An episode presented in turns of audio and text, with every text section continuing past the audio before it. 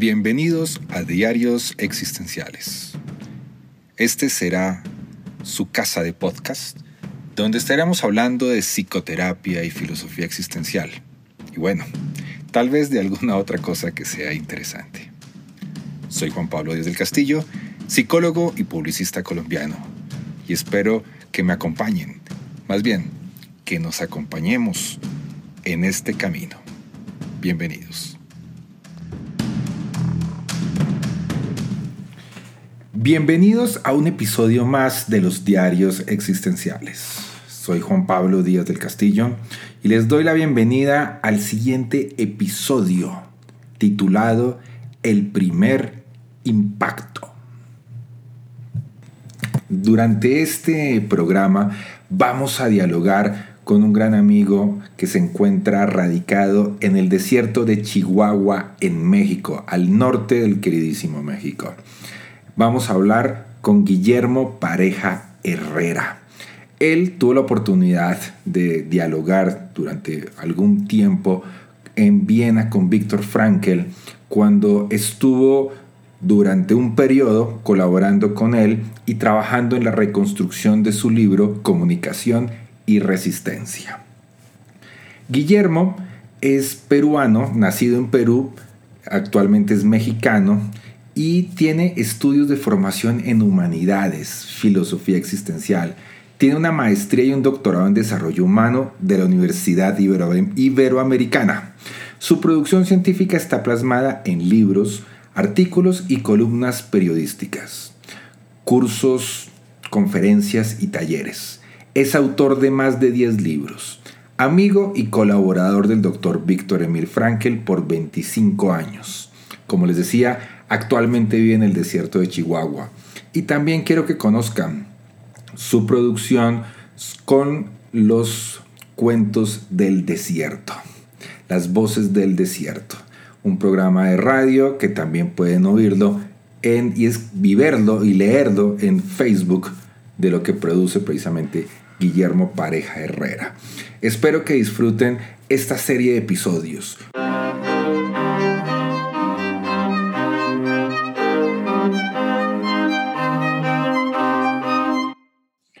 Guillermo, ya una vez pues conociendo un poco lo que es la angustia del vacío de ir al este, porque ir al este se volvió como una, situación de vacío.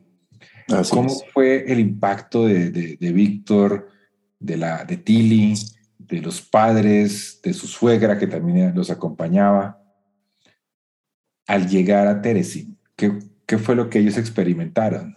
¿Cómo fueron bueno, esas primeras horas? Sí, creo que aquí hay algo que necesito mencionar y es qué pasa entre el momento en que los notifican que tienen que irse a la deportación y el proceso de llegar al gueto de Theresienstadt. Ahí pasan tres días.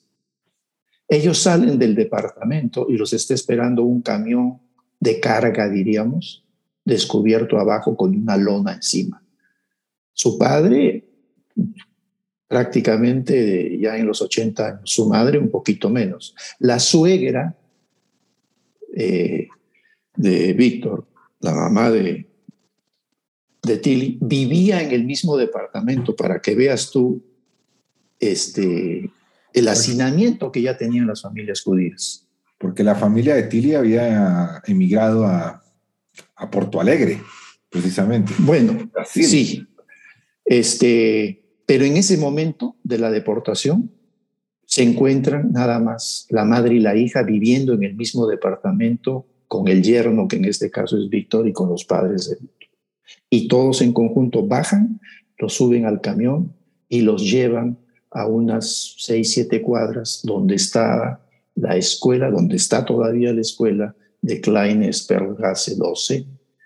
Y ahí los los introducen en el patio de atrás de la escuela y sucede con todo este contingente de vieneses algo que no va a suceder, por ejemplo, con los alemanes que terminaron en el gueto de Terezin, y es que los registran, revisan que efectivamente lleven 10 kilos de equipaje y ahí los rapan. El padre de Frank usaba barba, haz de cuenta que lo dejan desnudo, A Víctor eso lo conmueve, según dice, porque nunca había visto a su padre sin barba y además era una humillación para un hombre grande, respetable, que le quitaran la barba, como si fuera un vulgar prisionero, ¿verdad? Un delincuente. Y, efectivamente los rapan a todos y los dejan con su ropa de civil, duermen en el suelo, en las aulas de esa escuela, hacen sus necesidades donde pueden en el patio, medio les dan de comer y al día siguiente en la tarde salen en camiones descubiertos cruzando la ciudad rumbo a la estación de tren de Aspan, Bahnhofstrasse. Y como ya estaban en la histeria los no judíos de haber sido anexionados por Alemania, fue todo un circo humillante el cruzar parte de la ciudad desde Kleinesperlgasse hasta Aspan-Bahnhof, que es la estación de tren que llevaba a eh, lo que actualmente es Praga, es decir, el este, Bohemia, Moravia. Y los van abucheando mientras va la caravana de camiones. Que qué bueno que se lleven a esa basura de judíos. Y entre esos judíos había desde prominente, que llamaba, o sea, toda la clase intelectual, profesional, empresarial, hasta judíos sencillos, el sastre, el herrero, el carpintero, el vendedor, el ambulante, etcétera, etcétera. Todos ya revueltos, ahí ya no había este, clases sociales. En ese momento se desclasan y todos rapados, abucheados por la población vienesa. Los mismos eh, vieneses no judíos conocían a esos judíos y sin embargo aplauden de que se los lleve por tus mismos conocidos. Pues es decir, el principal antisemitismo fue de los vieneses, no judíos, contra los vieneses judíos. Qué rápido y esto es muy importante entender porque a veces se piensa de que todo fue este, nada más eh, eh, los alemanes judíos, los alemanes nazis, etcétera, etcétera. No, pero había un antisemitismo tremendo dentro de la misma Viena. Entonces llegan a la estación de Aspa, Bahnhof, y ahí más o menos son 1500. Víctor se identifica como médico y entonces uno de los guardias, que también era judío, le dice que se encargue de un vagón por aquello de que hubiera gente que le diera un shock de darse cuenta de que los metían en un, en un vagón rumbo a lo desconocido. Y lo que es más, eh, Juan Pablo, hay que entender que fue tan terrible este hecho de que de la noche a la mañana dejaras tu vida, todas tus cosas, y te metieran en un vagón, que hubo casos de gente que al subirse al vagón se tomó una pastilla y se suicidaron. Híjole. Eso me, me, suena Porque fue desgarrado. Lo sucedido ahora en Afganistán, ¿no? Algo similar a lo que vemos en el aeropuerto de Kabul.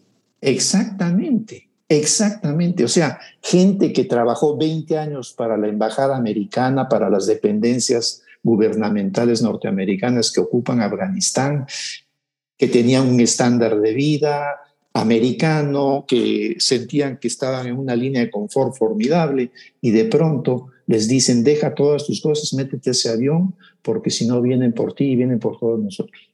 O sea, yo he leído lo de Kabul exactamente igual, claro, con sus salvedades del racismo, el antisemitismo, etcétera, etcétera, pero ese hecho de que en 10 minutos tu vida puede cambiar radicalmente y yo diría para siempre. Totalmente. De lo que era conocido para siempre. Ya ese mundo ya desaparece ni los mismos norteamericanos podrán volver a Kabul más que en sus sueños. Esos vieneses experimentaron eso, el desgarramiento de su vida. Y hay eh, testimonios de gente, este, de diarios que he tenido que revisar y todo, de gente que tenía, la instrucción era que tú al dejar el departamento tenías que dejarlo relativamente ordenado y con un papel donde dijeras todo lo que habías dejado. Y en la puerta dejar las llaves. Y gente que describe la última vez que vio la llave de su casa colgada en la puerta y el número de su departamento ahí, volteó, bajó las escaleras y ahí le dan la vuelta a la página de una parte de su vida entera. Entonces ya están en el tren, arranca de Aspan-Bahnhof en la tarde, toda la noche.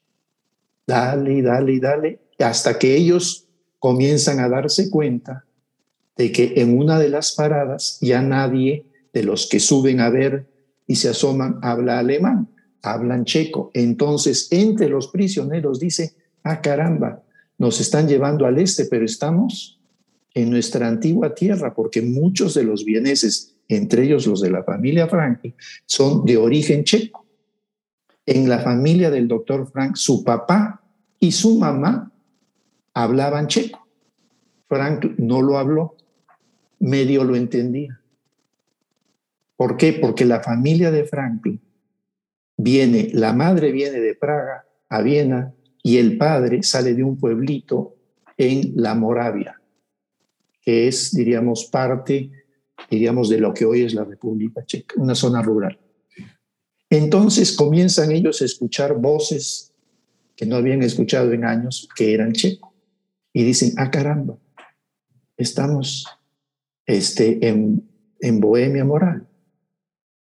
La, en la mañana llegan a una estación que está pasando Praga. Praga no la ven, prácticamente pasan por ahí entre penumbras y llegan ya tarde del día siguiente, llegan a una estación de tren que se llama Bauschowitz. ¿sí? Bauschowitz. Es una clásica estación de ferrocarril, de ladrillo rojo, muy clásica. Y ahí se tienen que bajar. ¿sí?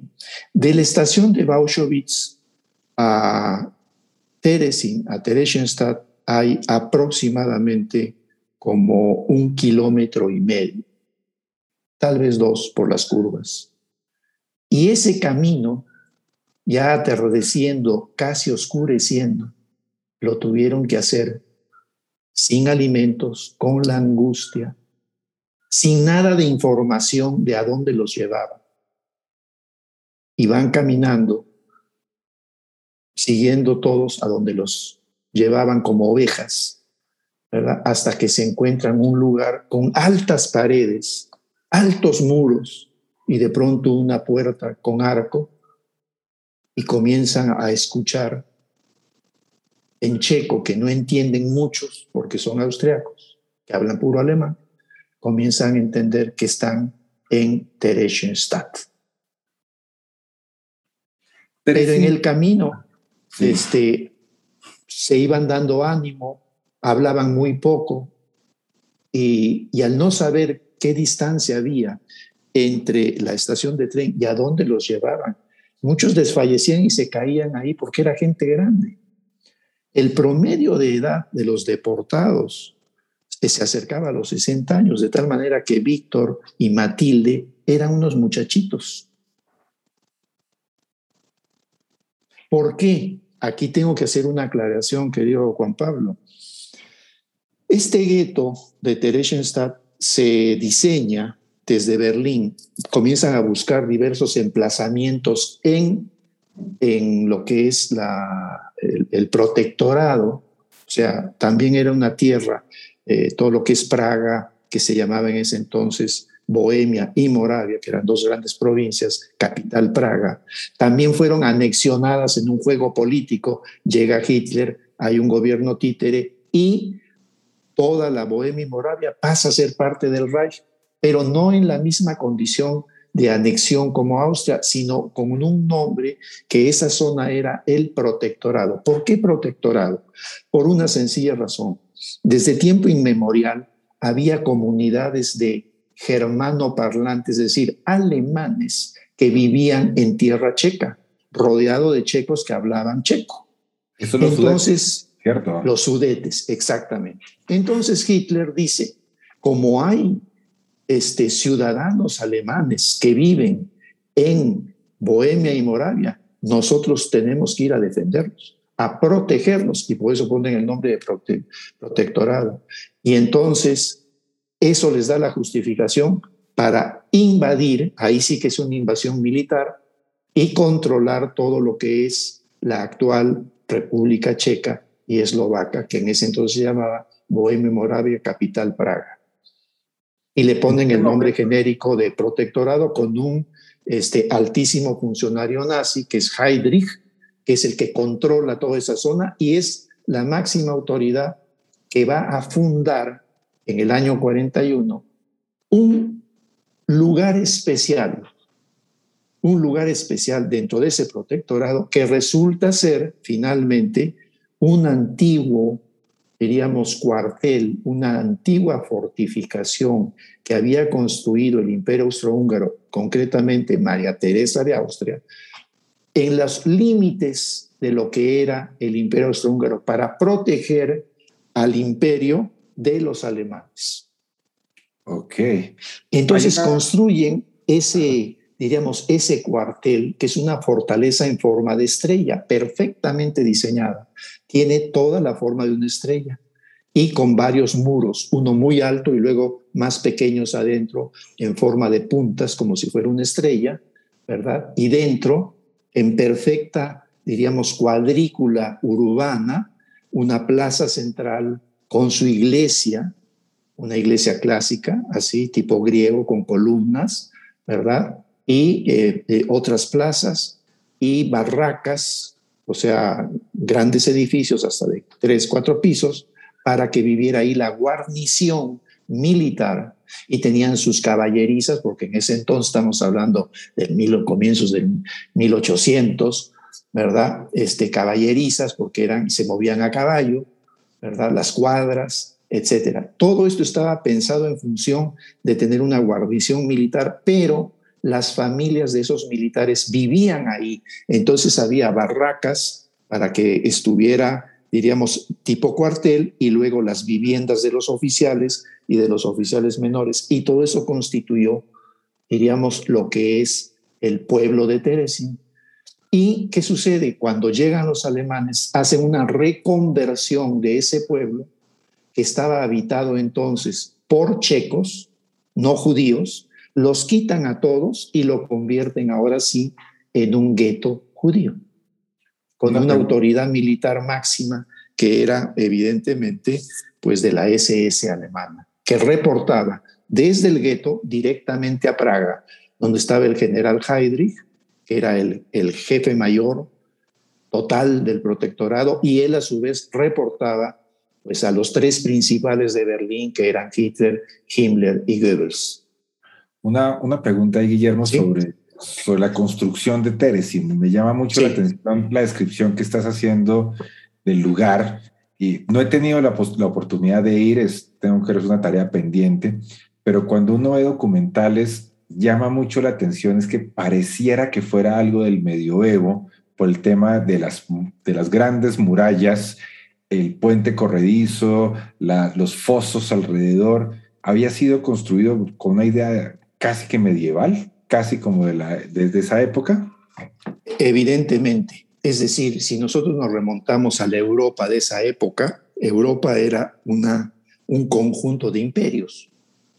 Y todos los imperios eran imperios que descansaban sobre una fuerza, que era la fuerza de los cañones y los caballos. Ah. Y y tenían todos una mentalidad medieval en el sentido de que había que agruparse y defenderse en esos fuertes. Y esos fuertes eh, los encuentras en Francia, los encuentras en España, los encuentras en diversos lugares de Europa. No fue una excepción el construir, pero se dieron el lujo de que este era un, diríamos, una fortaleza ejemplar porque la hicieron con todo el detalle arquitectónico para hacerla prácticamente inexpugnable. Por otro lado, este, esta, eh, esta fortaleza, esta guarnición de Teresin, convertida ya en Theresienstadt, estaba pegada a un río, ¿verdad? Un río pequeño que es tributario de otro río más grande.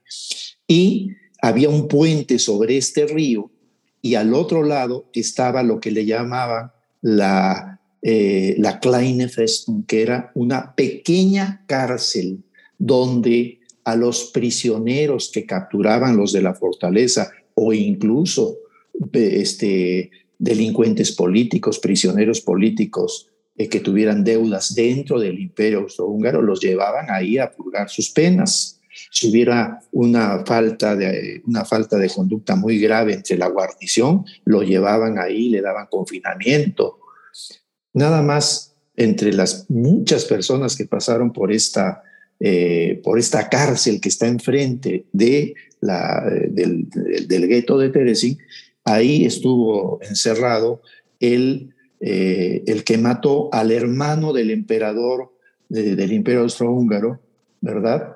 que era el posible sucedor, sucesor de la corona. Cuando aquel famoso incidente de Sarajevo, a Gravilio, lo llevan ahí y ahí lo tienen hasta que muere. ¿verdad? Ok. Creo que se suicida o algo así. Pero bueno, era una prisión muy dura y para los casos extremos eh, de intentos de fuga o de conductas eh, punibles dentro del gueto, te llevaban ahí y ahí te tenían y tenías que hacer trabajo forzado, te golpeaban, te torturaban, etcétera, etcétera. O cuando había faltas, por ejemplo, de gente que cometía robos dentro del gueto, se robaban comida, eso era gravísimo, ¿verdad? Eh, y entonces, eso sí lo conocían los del gueto, decía, cuidado porque nos portamos mal y terminamos enfrente. Lo que es más, Víctor Frankl eh, recién llegado allá, recién llegado, no tenía prácticamente ni un mes, lo llevan a la prisión y le dan una golpiza tremenda. ¿Por qué le dan? Bueno, ahí hay algunas hipótesis, ¿verdad? Pero este, el hecho es ese, era muy temido ese lugar. Y lo que es más, autoridades del mismo gueto terminaron sus días ahí en esa prisión y ahí los mataron. Ahorita no me quiero meter en ese tema para no adelantarme, pero si quieres, vamos poco a poco con lo con qué pasa cuando llegamos ya al gueto, que creo que es lo que estabas introduciendo tú. Exactamente. Una de las, eh, de las anécdotas que cuando Víctor Frankel estuvo en la pequeña fortaleza es que fue donde le rompen las gafas, la montura las gafas y duró con esa, con esa montura hasta la liberación. Y quién sabe cuánto tiempo después en Viena. Es correcto, es correcto, es un detalle, es un detalle este, eh, cierto que cuando a él lo llevan ahí, eh, el guardia eh, se le caen los lentes, ¿verdad? Y entonces viene el guardia y lo pisa. Y, y él lo que hace es eh, toma los lentes fracturados, quebrados, se los mete dentro de su uniforme y ya regresa sin lentes. Esto no quiere decir tampoco que él, el resto del cautiverio estuviera sin lentes. ¿Por qué? Porque voy a decir algo a continuación. En la vida del gueto, eh, cuando la describamos un poquito, había la posibilidad de hacerse de muchas cosas hasta de lentes de otros que quizás no eran de tu medida, pero te podían servir para los fines prácticos. Podías hacerte hasta de papelería, pluma fuente, tinta. La vida este, cultural dentro del gueto. Sí, había incluso había tiendas y había moneda y había una serie de prácticas, unas permitidas y otras no permitidas, pero la gente se le daba el ingenio para conseguir lo que, según las circunstancias de cada quien, uno valorara más, que podía ser desde un pedazo de pan más, una sopa o quizá algo que se asemejara a un pedazo de papel higiénico. Me imagino. ¿Cómo fue el impacto de Víctor y familia al llegar ahí? ¿Qué bueno, Pues yo creo que lo primero, lo primero es esto, los vieneses de los cuales forman parte la familia Frank, eran los más ignorantes en el sentido auténtico de la palabra de a dónde los llevaba. Con los vieneses se hizo una estrategia muy precisa de ocultarles hasta el momento en que llegan a Teresi, pues ya llegamos, pero ¿qué es este lugar? O sea, van de sorpresa en sorpresa y de pasmo en pasmo, ¿me explico? Ese no es el caso de los alemanes. Los judíos alemanes venían de toda Alemania y era gente prominente en general, grandes empresarios, rabinos connotados, este, industriales, intelectuales, por supuesto todos judíos, literatos, músicos. Este, era la crema innata judía de Alemania, pero a los alemanes se usó otra estrategia de información. A los alemanes se les dijo, miren, este, nosotros, incluso con cinismo, ¿eh? a muchos alemanes se les dijo que, porque había judíos tan importantes en Alemania, que habían sido héroes de guerra defendiendo a Alemania durante la Primera Guerra Mundial. No eran cualquier cosa. Entonces, a ellos lo que se les vendió fue esto. ¿Saben qué? Que los planes del nacionalsocialismo no consideran este, la presencia de ustedes en el Reich alemán. Así, sin darles ninguna otra explicación, pero lo suficientemente claro para decir, ¿saben qué? No los queremos. Y aquí hay un grandísimo autor que, que he consultado muchísimo en estos años, que él menciona que todo esto fue un plan maestro que se fue estructurando de manera gradual, donde al comienzo se, se les quitaban, se les despojaba de sus propiedades a los judíos, tanto alemanes como austriacos. El despojo, la letra D de despojo. ¿sí? Luego fue la letra D de deportación. Y luego fue la letra D de death, es decir, la muerte. ¿Sí? Eran las tres letras D que se manejaron de manera sistemática. Pero a los judíos alemanes no se les vendió ni que iban a un gueto a sufrir, ni que iban a, a morir ahí. No, no, no, no. Se les dijo, ustedes eh, son gente importante y todo, pero hay un lugar que el Reich ha preparado para ustedes es un lugar de descanso, porque además todos ustedes son gente mayor. Los hijos de todos esos judíos alemanes tuvieron tiempo, muchos, para salir de Alemania e irse a otros países, ¿verdad? Pero los, los padres, los abuelos, la gente grande y prominente, se les vendió esta idea. Este, hay un lugar que se llama Theresienstadt, está allá cerca de Praga, es un lugar de descanso, Pueden llevar su ropa, pueden llevar sus mejores prendas, pueden llevar su ropa de cama, algunos eh, utensilios muy queridos se los pueden llevar, no hay problema, es un lugar de descanso. Este, hay un río cerca, les pintaron un lugar idílico. Era como un balneario, lo vendían, ¿no?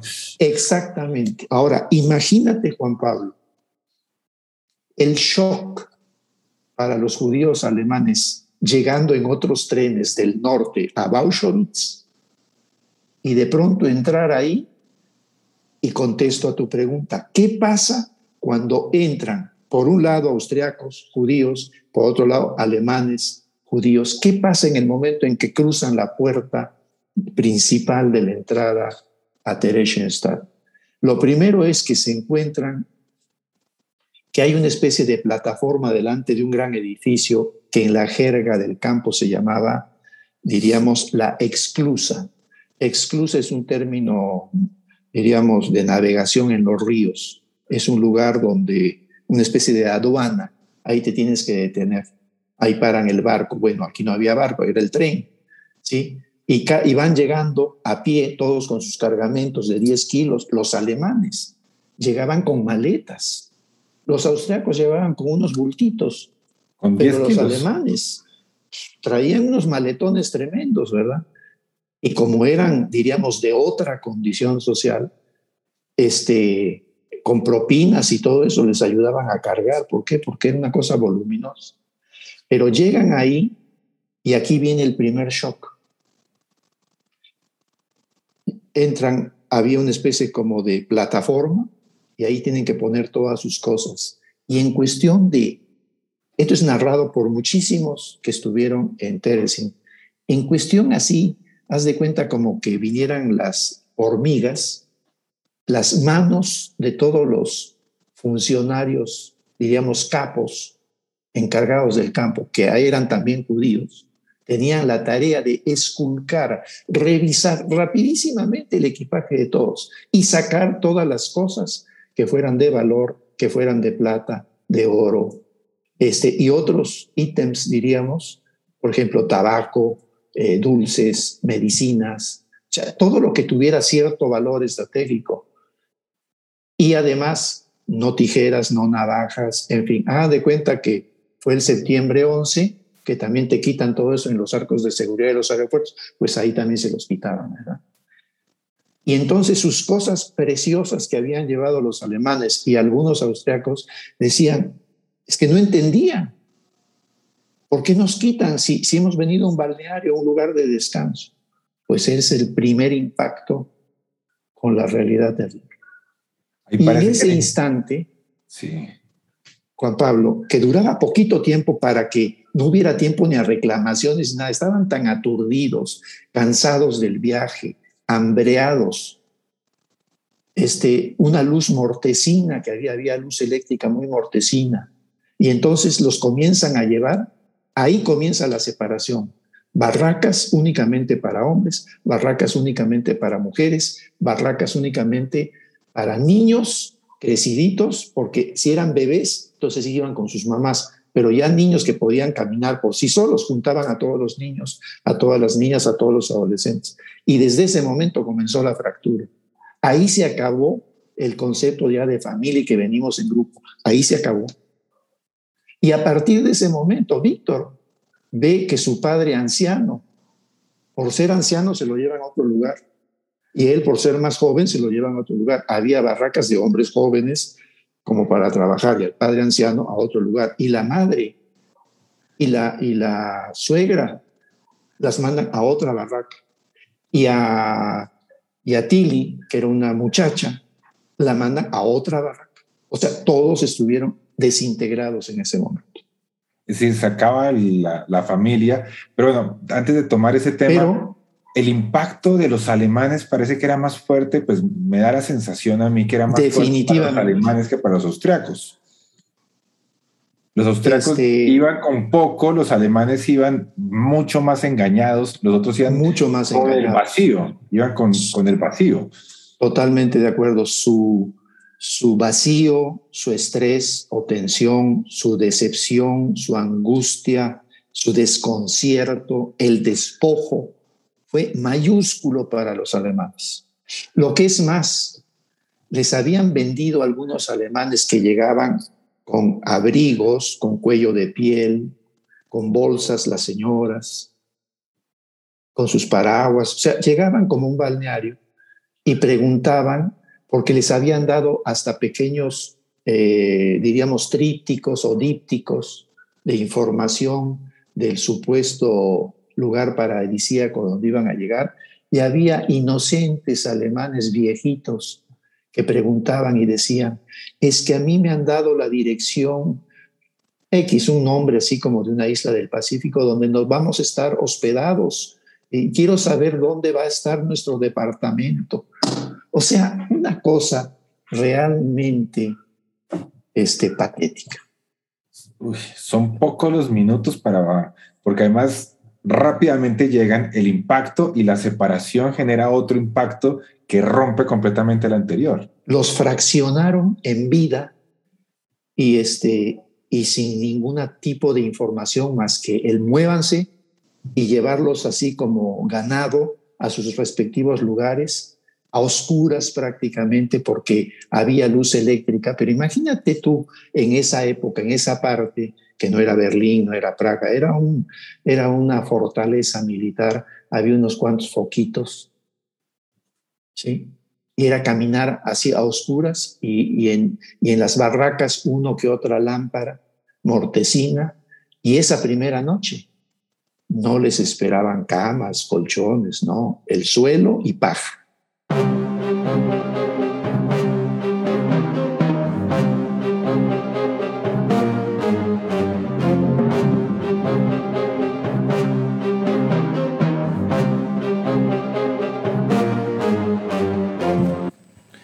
Y de esta manera finalizamos un episodio más de los diarios existenciales en esta conversación con Guillermo Pareja Herrera. Hoy, hoy hablamos un poco de lo que vendría siendo ese primer impacto, esa diferencia entre el impacto de un austriaco, de un alemán al llegar al gueto de Teresin.